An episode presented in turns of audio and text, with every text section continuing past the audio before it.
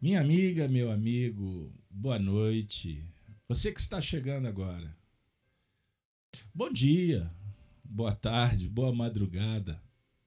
Na hora que você acessar esse conteúdo,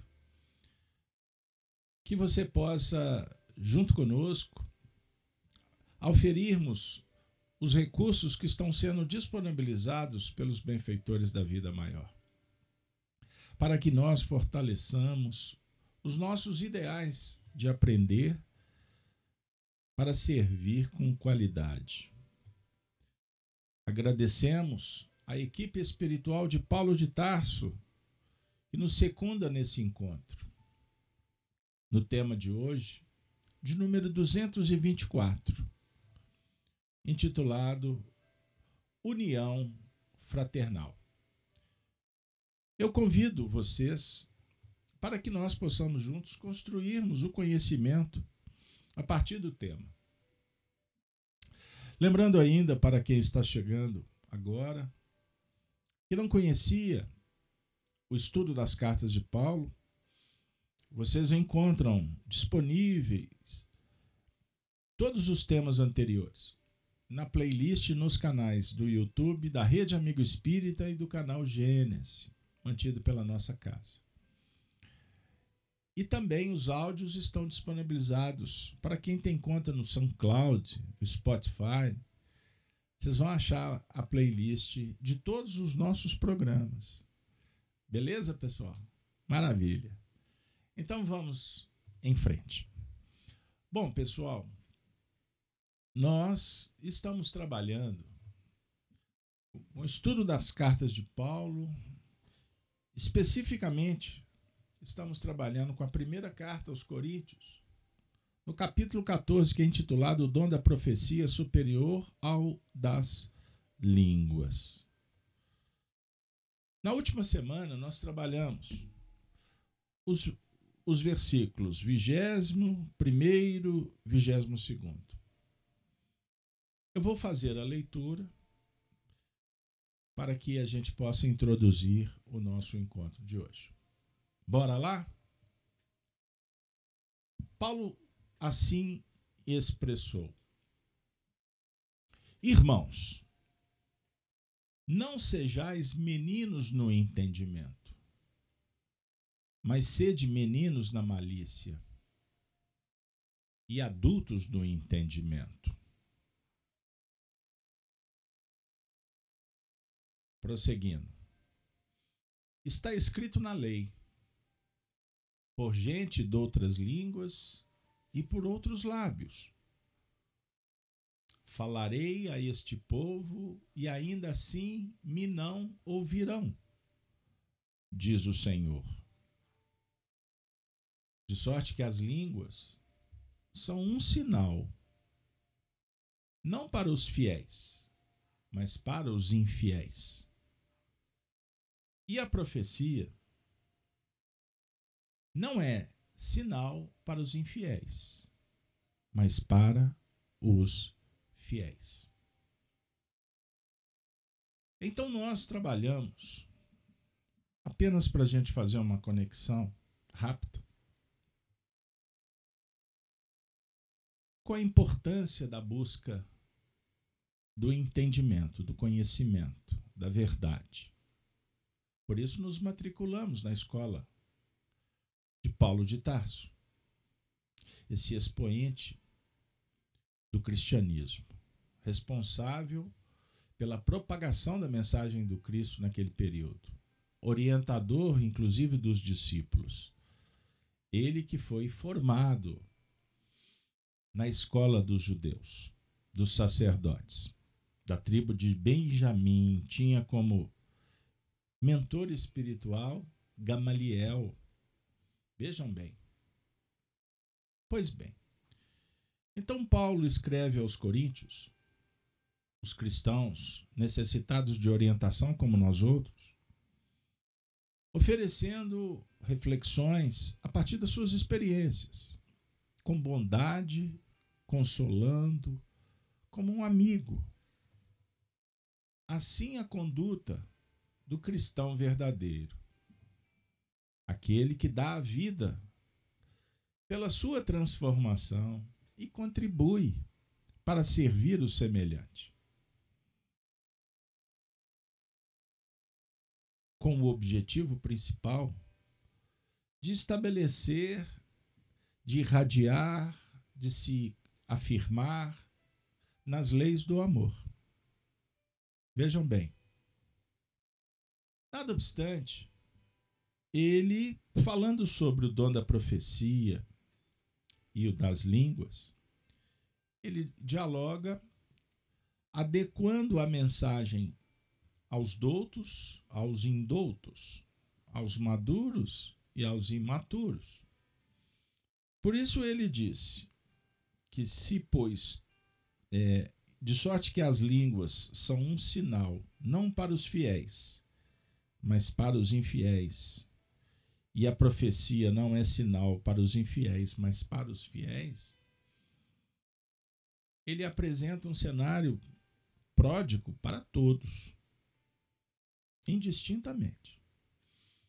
Recordemos que quando Jesus dialoga com os discípulos, ele profecia ou ele profetiza. A profecia é um dom da clarevidência, da percepção mais ampliada, no que remonta ao futuro, mas também ao passado. Descobrir o passado é profetizar. E nós estamos convidados para esse mergulho permanentemente na vida. Então, quando Paulo fala que as línguas são um sinal, a palavra tem o seu poder, foram temas discutidos por nós nos últimos encontros, a definir que o verbo se faz carne, a ideia se materializa nas ações, para que possamos elaborar o nosso futuro construirmos a casa mental a partir das experiências. Sem vivência não há aprendizado. Então precisamos de conhecer um pouco para se integrar, para buscar o labor, forjar o caráter, os sentimentos. Por isso é que nós estamos reencarnados para desenvolver as faculdades da alma. Vejam que beleza. E a vida nos oferece os sinais, as dicas, os livros e também a revelação. Então, à medida em que nós elevamos no conhecimento, na experiência, naturalmente nós estamos nos preparando para receber novidades a vida vai oportunizar respondendo à sua busca. Por isso Jesus dissera: Pedi e obtereis, buscai e achareis, batei e abri-se-vos-á, porque quem pede recebe, quem busca acha. E quem bate a vida abre. Então importa para todos nós, matriculados nessa escola paulina, cristã, espiritista, espiritualista, não importa. De acordo com a sua preferência. O que vale é cuidar da alma, é conhecer a si mesmo, dominar e transformar. Toda vez que procurarmos, nós vamos encontrar.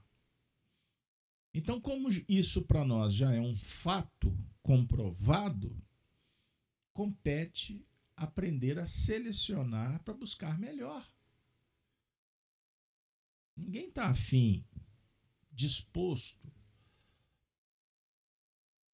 interessado em sofrer, em ter problema, doença, dor, desilusão. Não direito inalienável de sonhar com a felicidade, com as coisas boas da vida. Faz parte da evolução. Você tem no seu psiquismo um departamento ou uma faculdade intitulada imaginação, criatividade. Vejam bem, você é um co-criador. Você é um espírito convidado a operar com os recursos que a vida te oferece. Seja como costureira, cozinheira, lavadeira, passadeira. Olha só, que beleza. Seja como operário, como médico, como advogado, como vendedor, como um gari.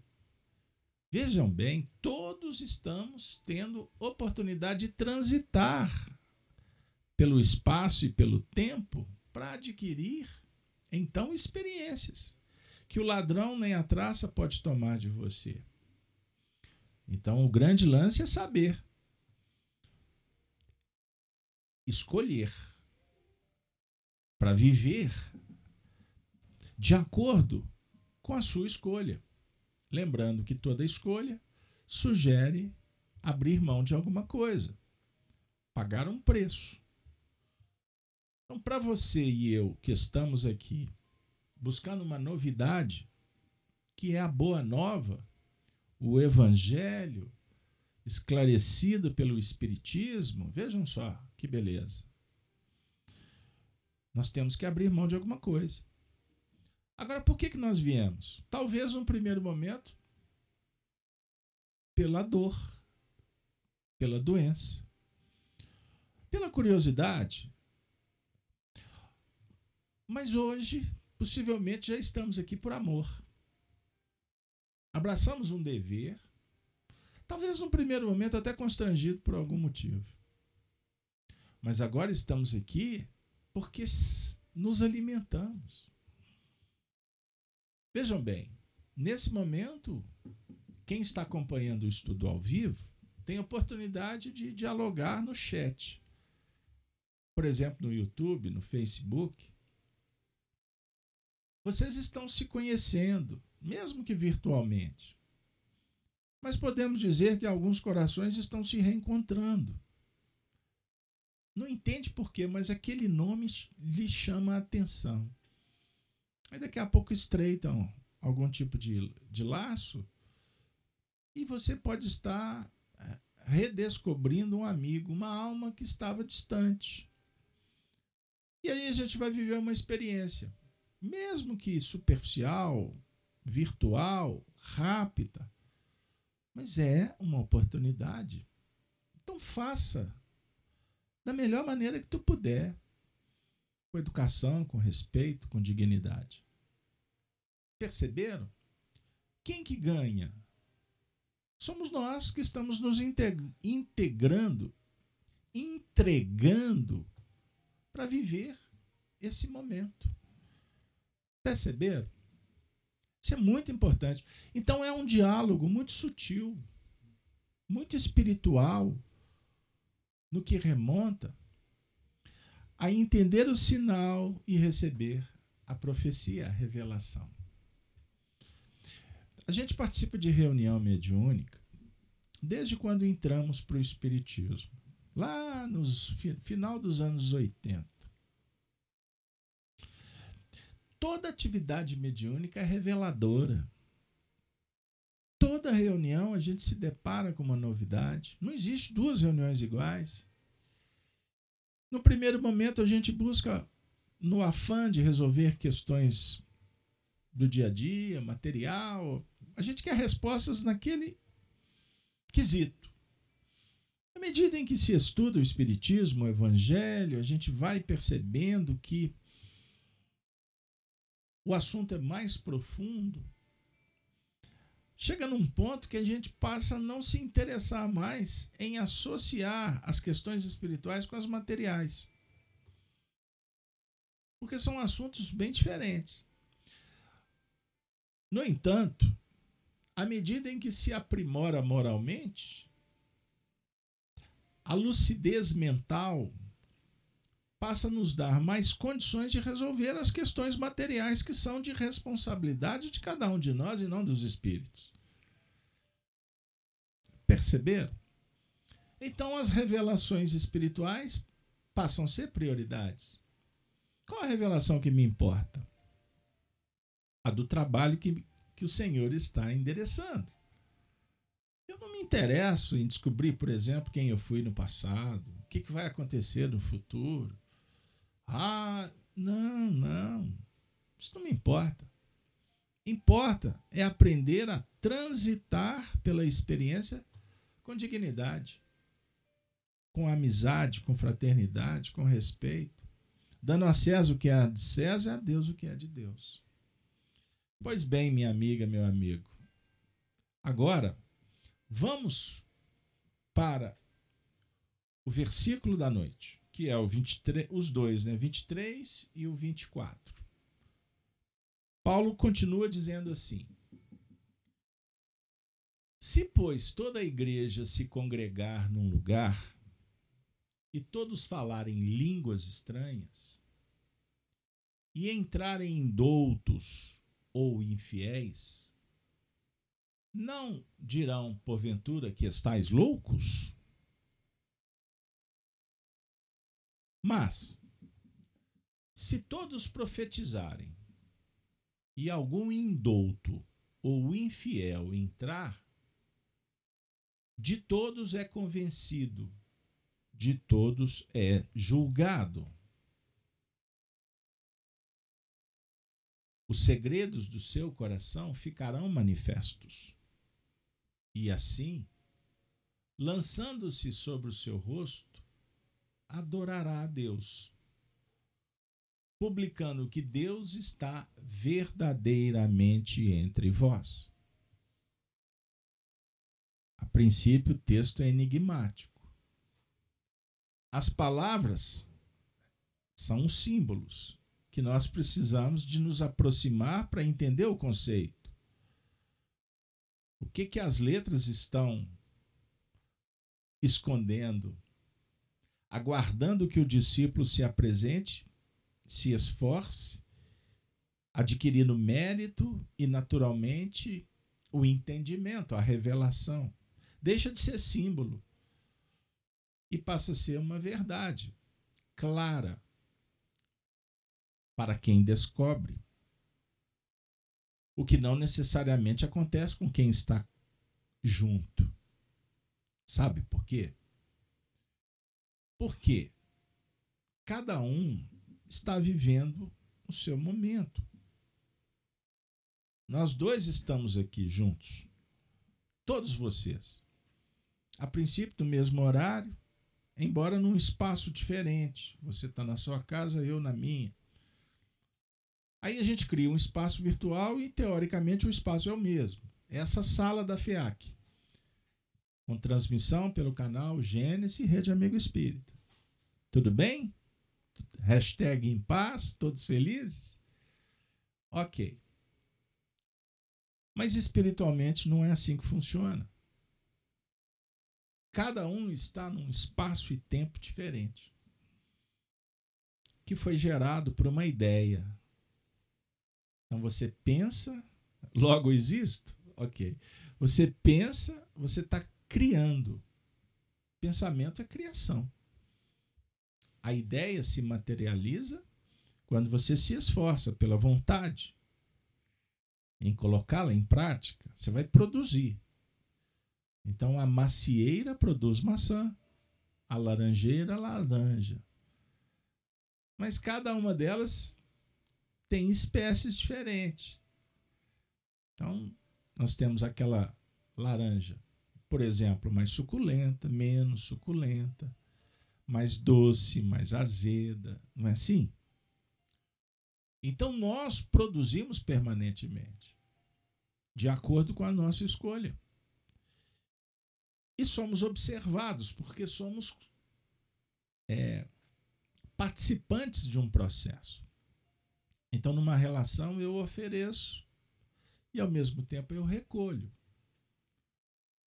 Então, eu ofereço amor, eu ofereço palavras, eu ofereço bens, serviços, ok? Então o outro vai recolher conforme. Nós temos uma profunda dificuldade porque a gente se perde analisando só o fruto. Deveríamos olhar com mais profundidade para olhar para captar, perceber e modificar, aprimorar, qualificar a causa, a essência. Está no seu coração. Por isso que o reino de Deus compara Jesus a um homem que sai para semear no campo. Semear a semente. Vocês lembram da parábola do semeador? Semeia a semente, ela cai no espinheiral, nas pedras, à beira do caminho. Ela, a semente cai em vários terrenos, inclusive na terra boa. Como que será a resposta, a produção? Perceberam? Então nós somos aqueles que criamos a semente, que distribuímos a semente, somos aqueles que cultivamos a terra, escolhemos a terra, sabemos que existem várias condições, temos que adequar ao clima, e depois de semeado, a terra adubada, preparada, arada, nós temos que continuar cuidando, regando. Aí quando cresce, você poda, você ajusta. Pergunto para vocês: por que, que a gente faz isso fora? Lá no campo, lá no seu jardim, porque nós estamos sendo preparados para fazer o mesmo com os nossos pensamentos, com os nossos sentimentos. Repito, a gente se perde na produção, nas relações. Nós queremos ter respostas rápidas, superficiais, e por isso sofremos. Porque exigimos respostas não só de nós mesmos, como do outro. E aí que está o erro. Aí que nós, como diz o outro, morremos no caminho. Porque o amor, essa é a lei que Paulo está se referindo quando na igreja. Vou voltar aqui um pouquinho, só para ficar bem bem contextualizado no texto. Se mas se todos profetizarem e algum indouto ou infiel entrar, de todos é convencido, de todos é julgado. O que, que ele está querendo dizer com isso, pessoal? Volto ainda. Se toda a igreja se congregar num lugar e todos falarem línguas estranhas, e entrarem doutos ou infiéis, não dirão porventura que estáis loucos?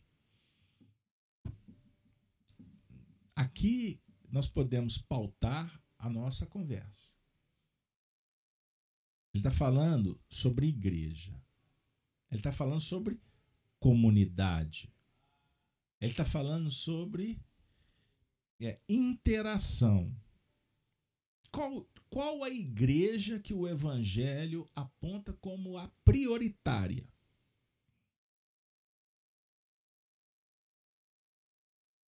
A que você frequenta? A que o outro participa? Ou a igreja do coração? A comunidade das virtudes e dos vícios? O que está dentro? O que, que vocês acham da gente pensar na igreja como a casa mental? Esse é o templo íntimo. Certo? Então, nós precisamos de dialogar com uma língua verdadeira, com um debate claro, de convencimento do que realmente precisamos fazer. E a partir dessa identificação, nós começarmos a falar ou produzir aquele fruto que possa trazer bem-estar. E, naturalmente, ele dialoga com a verdade. Ele vai é, oferecer também coisas boas para aqueles que estão entrando nessa mesma vibe, como afirmam por aí, na mesma sintonia.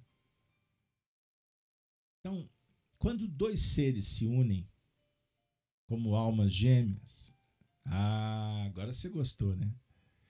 Alma gêmea não é esses coraçãozinhos aí românticos que, eu, que você pensou, não. Almas gêmeas são duas almas que se unem para crescerem juntas. Vejam bem, isso é um, é um conceito platônico. Crescerem juntas, crescermos juntos pois juntos, unidos, nós podemos muito. Nós podemos mais. Aí, como vocês gostam de música, e eu, como um bom mineiro, que honra as tradições, eu costumo citar aquele trecho, aquele verso do Beto Guedes, quando ele fala que um mais um sempre é mais do que dois. Vejam bem, isso é poesia de profundidade. Um mais um sempre é mais do que dois. Unidade. A dualidade, o contraste é fundamental para o aprendizado. A diversidade. Mas quando nós harmonizamos, os, nós criamos a beleza. Então, beleza é a harmonia do contraste. Ah, você já tinha pensado nisso? Então, como? Vejam bem, eu quero buscar a perfeição, a harmonia lá fora, se eu não estou com os olhos voltados para dentro. A Geisa está colocando no chat. Eu sinto meus amigos espirituais me fortalecendo para crescermos juntos. Sem dúvida. Então nós não estamos na escola dos anjos. Ensina Emmanuel. Mas estamos matriculando na escola dos bons espíritos. Naturalmente, para isso, nós vamos trabalhar a bondade, a humanidade. Então, evoluir é potencializar, é desenvolver as faculdades humanas. Então nós precisamos de tirar as camadas que impedem, que dificultam, que atrasam. Esse é o nosso esforço. Tem gente que acha que é virar anjo de uma hora para outra, é passar a ter uma vida é, asceta, vestindo aquela roupa, comendo só a gente vai para o ambiente externo. Aí a gente quer se postar, quer se posicionar como membros de uma sociedade interessados em vender imagens, em ser aceito em grupos, em clãs, em ser admirado pelo semelhante, seja ele quem for. Então a Lívia está colocando aqui um, um, uma, um conceito filosófico muito bonito. A beleza está nos olhos de quem vê. Vemos de acordo com o que temos. Perceberam? Perceberam? Então, é, a Glaucia está colocando aqui almas gêmeas, marido e mulher. Um mais um nascem muitos filhos. Sem dúvida. Mas eu quero tra traduzir, eu quero refletir com vocês, não no cenário externo. Marido, mulher, amigo e amiga. Isso é muito importante. A gente estar junto, participar de trabalhos em equipe para aprender uns com os outros. Mas o nosso diálogo fundamental nessa noite que tem como tema o nosso encontro União Fraternal, é nos prepararmos pelo conhecimento, pela vivência, para produzir em sintonia com o Cristo. Por isso, esse versículo 25. Quando a gente lê ele à primeira vista, ele parece estranho, a linguagem assim, de difícil entendimento. Os segredos do seu coração ficarão manifestos. E assim, lançando-se sobre o seu rosto, adorará a Deus, publicando que Deus está verdadeiramente entre vós. O que, que o Paulo está querendo propor? Qual é o diálogo? E o nosso rosto, os nossos olhos refletem que está no nosso coração. O rosto é ele na verdade é o símbolo do espelho. Mas eu não estou interessado na imagem, na imagem superficial, física. Então, para o espiritualismo, a beleza está dentro. Porque o fora é transitório, é, é impermanente. O que está dentro é permanente. A sua essência é maravilhosa. Sabe por quê? Porque nós somos filhos de Deus. E Deus é perfeito. Deus é maravilhoso. Agora, você com os olhos da bondade, da harmonizado interiormente, você não vê nada feio. Tudo se torna bonito. Porque você e eu, o aprendiz, estará procurando descobrir os valores que cada coisa traz em si. Compreenderam? Pergunto para vocês. Vamos dar. Não é importante darmos as mãos nesse momento? Pois sozinhos a gente tem dificuldade. Ah, e a Lívia foi lá no Beto Guedes de novo. Deixa nascer o amor, deixa fluir o amor. Isso aí. Deixa viver o amor. Ou seja, permita, integre, mergulhe na experiência sem medo, com prudência, com diligência, avaliando os prós, os contras. É necessário, numa viagem, levar as provisões, o equipamento, dosar a energia no sentido de fazer uma boa viagem. O amor não é cego, Gláucia. Cego, com todo respeito, a cegueira, ela representa ignorância. Pelo contrário, o amor transcende. O amor é verdadeiro. O amor é prodigioso, auspicioso. O amor não engana. O amor resume a doutrina de Jesus. Eu estou me inspirando agora no Evangelho segundo o Espiritismo, no capítulo Amar ao próximo como a si mesmo. O amor resume a doutrina de Jesus. O amor é o sentimento por, ele, por excelência, instintos elevado à altura do progresso. Então, paixão dialoga com instinto. Então, não atingiu a altura. Está em vias. Então, qual que é a origem do amor? Instintos, sensações. Instruído o homem o amor vai se depurando, vai se agigantando, vai sutilizando, vai acalmando, vai luarizando, vai dialogando com a paz. O amor é um sol, afirma Lázaro.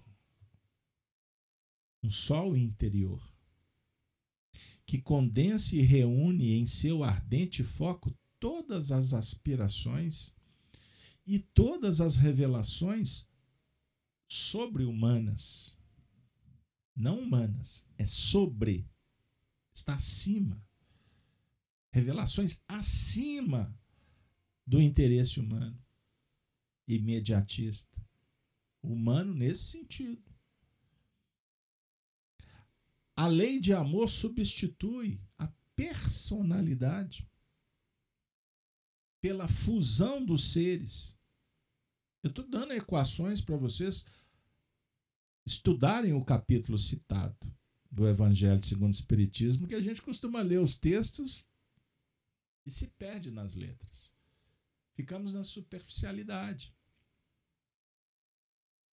A lei do amor substitui a persona pela fusão dos seres. Então, quando há fusão dos seres, nós temos que abrir mão das personas. E, por consequência, extingue misérias sociais. A Geisa está fazendo uma ponderação aqui. Deixa eu ler porque eu não consigo ver rápido. Eu busco ver sempre o melhor para a alma, mas tenho visto tantas perversidades nos noticiários que tenho sofrido muito. Hoje desliguei a TV porque não aguentei ver a filha bater nos pais idosos. Geisa, com todo respeito a, ao cenário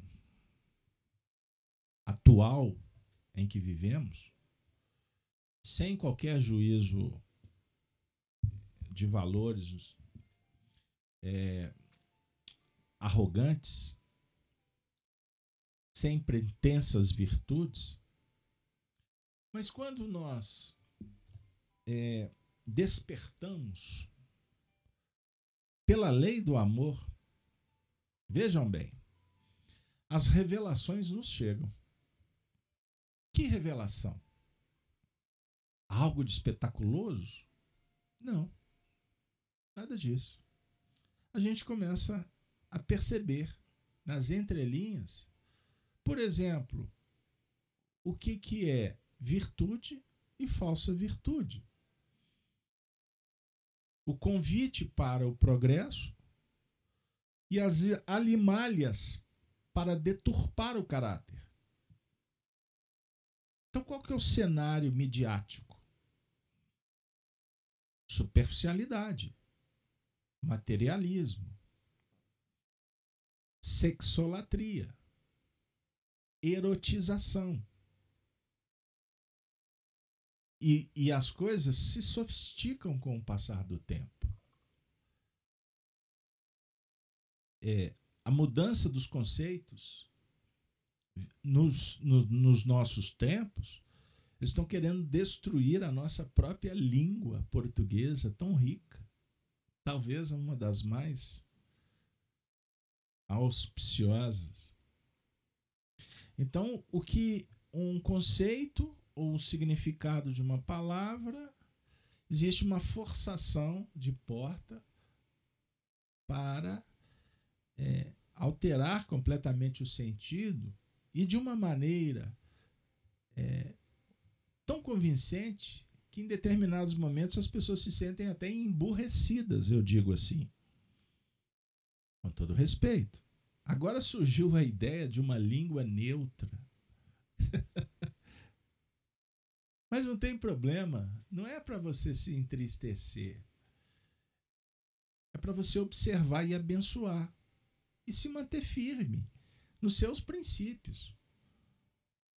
E, naturalmente, já tem muita gente que já não liga televisão em alguns canais. Agora, eu não vou sair por aí jogando pedra nesses veículos. Porque a própria vida vai mostrando. A verdade e a mentira são bem, são bem definidas. Não existe meia verdade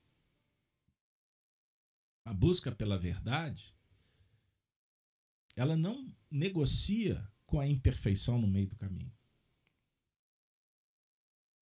Pense nisso. Virtude é virtude, verdade é verdade, justiça é justiça. Então, naturalmente, a seleção se faz. E eu vou dizer uma coisa para vocês com todo carinho. Outro dia eu assisti um programa de televisão bem diferente destes comuns que existem por aí. E eu comentei: existem muitas pessoas no nosso planeta Terra que já vivem a regeneração. Não estão no mundo mais de expiação. Estão aqui no planeta. Existem corações que estão em pleno vapor na expiação. E quando você passa os olhos, realmente é estarrecedor. Estarrecedor. Então, observem o fenômeno social, o emburrecimento da sociedade, o esvaziamento da, da educação, o ensino que ficou precário. Naturalmente, hoje nós temos é, pessoas jovens saindo das escolas sem nenhum preparo, um, um desvirtuamento moral com narrativas espetaculosas, mas em busca apenas do apoderamento da política rasteira. Qual que é o, objetivo desse comentário? é que a gente volte os olhos para o que nos importa, o espírito. Aí você naturalmente para de brigar com o mundo. Você deixa de acusar, de condenar aquele que está com você. Porque eu estou falando da televisão, mas é a mesma coisa de quem está conosco. As famílias numerosas, vejam as diversidades. Então não precisa de sair para o vizinho. Jesus veio ao mundo para condenar o mundo? Não, ele veio para dialogar com os erros, falando das virtudes. Ele não veio atirar seta. Ele não veio usar espada.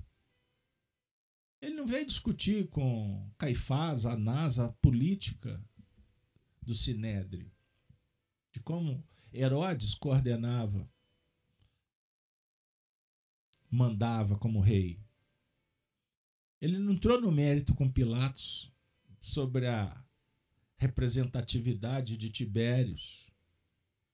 Não. Meu reino não é desse mundo. Se o meu reino fosse aqui, veja bem como que seria diferente. Ele teria sido um perdedor? Observem, gente, como o assunto é complexo. Nós vivemos num mundo em que até quando se fala da verdade, da história, existem narrativas que tentam destruir a própria história. Perceber?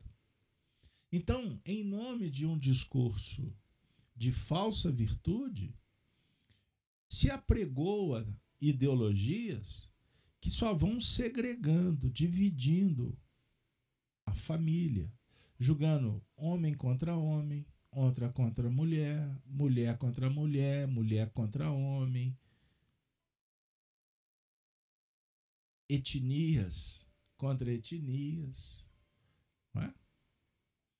É, orientação afetiva passou a ser um debate difícil, é, opinar virou crime, é, uma ditadura que está no, vigindo por aí, para uns e para outros não. Então o cenário é um cenário que precisamos ter muito cuidado.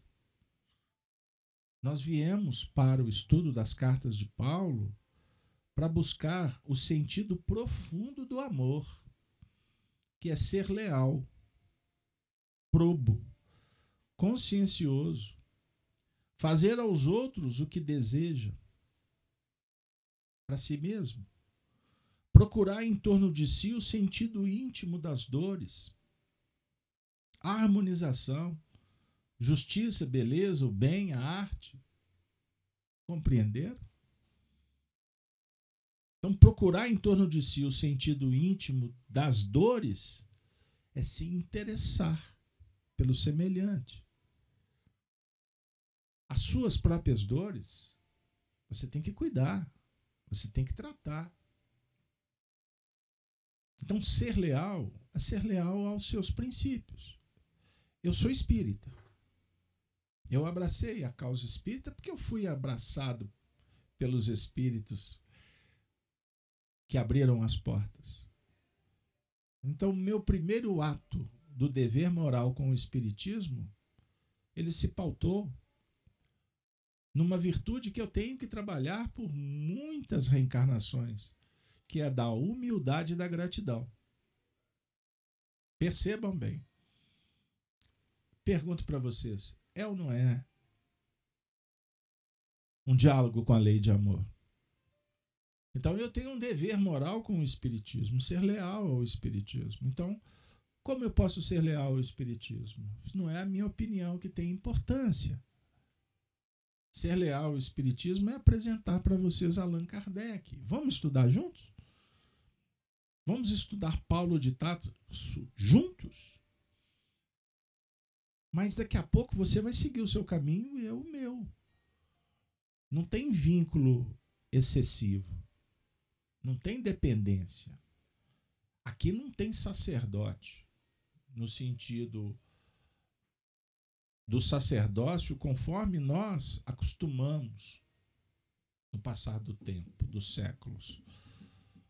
O sacerdote, o pontifício, na verdade, é uma condição, é uma ponte que faz com que a luz chegue. É o médium. É o médium. A mediunidade é para facilitar para que todos se descubram, para que todos se desenvolvam e cresçam como um germe para adquirir liberdade. O mundo apregou a liber, liberdade? Não. Briga, mata. Para ter liberdade? Como se não, está querendo a libertinagem, é o menor esforço. Nós queremos resultados. Não é isso que Jesus está falando. Liberdade é conquista. E ela se dá aqui, ó. Paz consciencial. E como tu terás paz?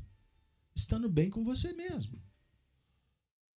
Quantas pessoas nos procuram no centro espírita para trazer os seus dramas? E geralmente são assim: ah, meu marido, ah, minha mulher, ah, meu filho, ah, o dinheiro, ah, a desencarnação. Naturalmente a gente acolhe, ouve, entendimento fraterno, a escutação, né, ou a escutatória. Porque no mundo as pessoas não querem escutar, elas só querem falar, falar, falar, falar. Então a gente escuta. Em prece, esperando que a pessoa esgote todas as reclamações. Toda a rebeldia. Aí depois que esvazia, assim, agora vamos tomar um passe, vamos fazer uma prece. Porque você está começando a perceber segredos.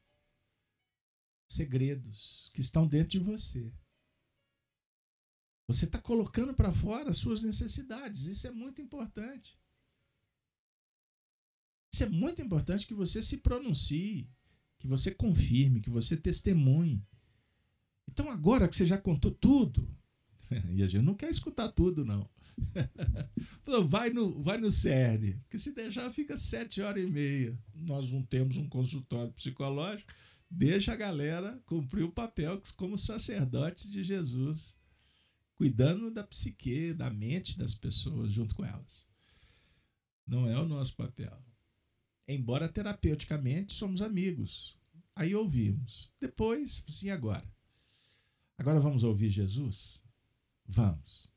Vai começar a pregação? Não. Vamos fazer uma prece? Jesus nos abençoe. Jesus nos ilumine para que estejamos unidos contigo. Essa é a união fraternal. Emmanuel nos ensina a orar. Senhor, Ensina-nos a orar sem esquecer o trabalho, a dar sem olhar a quem,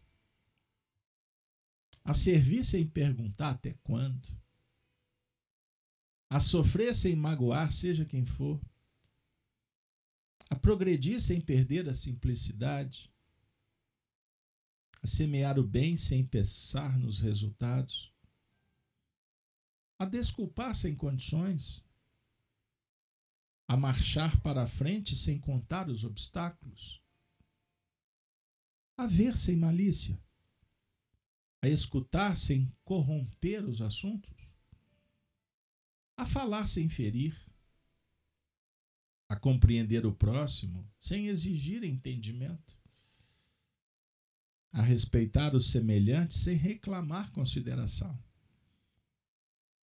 a dar o melhor de nós além da execução do próprio dever, sem cobrar taxas de reconhecimento. Senhor, fortalece em nós a paciência para com as dificuldades dos outros. Assim como precisamos da paciência dos outros para com as nossas próprias dificuldades. Ajuda-nos para que a ninguém façamos aquilo que não desejamos para nós. Auxilia-nos, sobretudo, a reconhecer que a nossa felicidade mais alta será invariavelmente aquela de cumprir os desígnios, onde e como queiras, hoje, agora e sempre. Obrigado, Senhor. Obrigado, Senhor ensinando-nos sempre a orar sem esquecer o trabalho. E assim, minha amiga, meu amigo, unidos fraternalmente, como sugere os benfeitores nessa noite, nós rogamos ao mais alto que nos inspire. Que esta família espiritual da casa de Kardec usando os recursos da internet através da rede Amigo Espírita e do canal Gênesis, possamos, com humildade, com paciência, com simplicidade, com resignação, possamos estar juntos, unidos, fortalecidos com o Cristo, pelo Cristo e para o Cristo. E assim chegamos no momento de abraçar a todos, endereçando um beijo fraterno, respeitoso, e das Minas Gerais, a terra da liberdade, da igualdade, da fraternidade, pelo menos nos ideais, nós bradamos, como os cristãos dos primeiros tempos bradaram. Ave Cristo. Ave Cristo. Os que aspiram à glória de servir em teu nome te glorificam e saúdam. Ave. Ave seja Cristo. Muito obrigado. Desejamos que vocês todos tenham uma noite de muitas bênçãos e se for da vontade do alto, que possamos nos reunir com a família Paulo de Tarso para continuarmos os estudos do Evangelho do Cristo à luz da doutrina dos Espíritos. Até a próxima!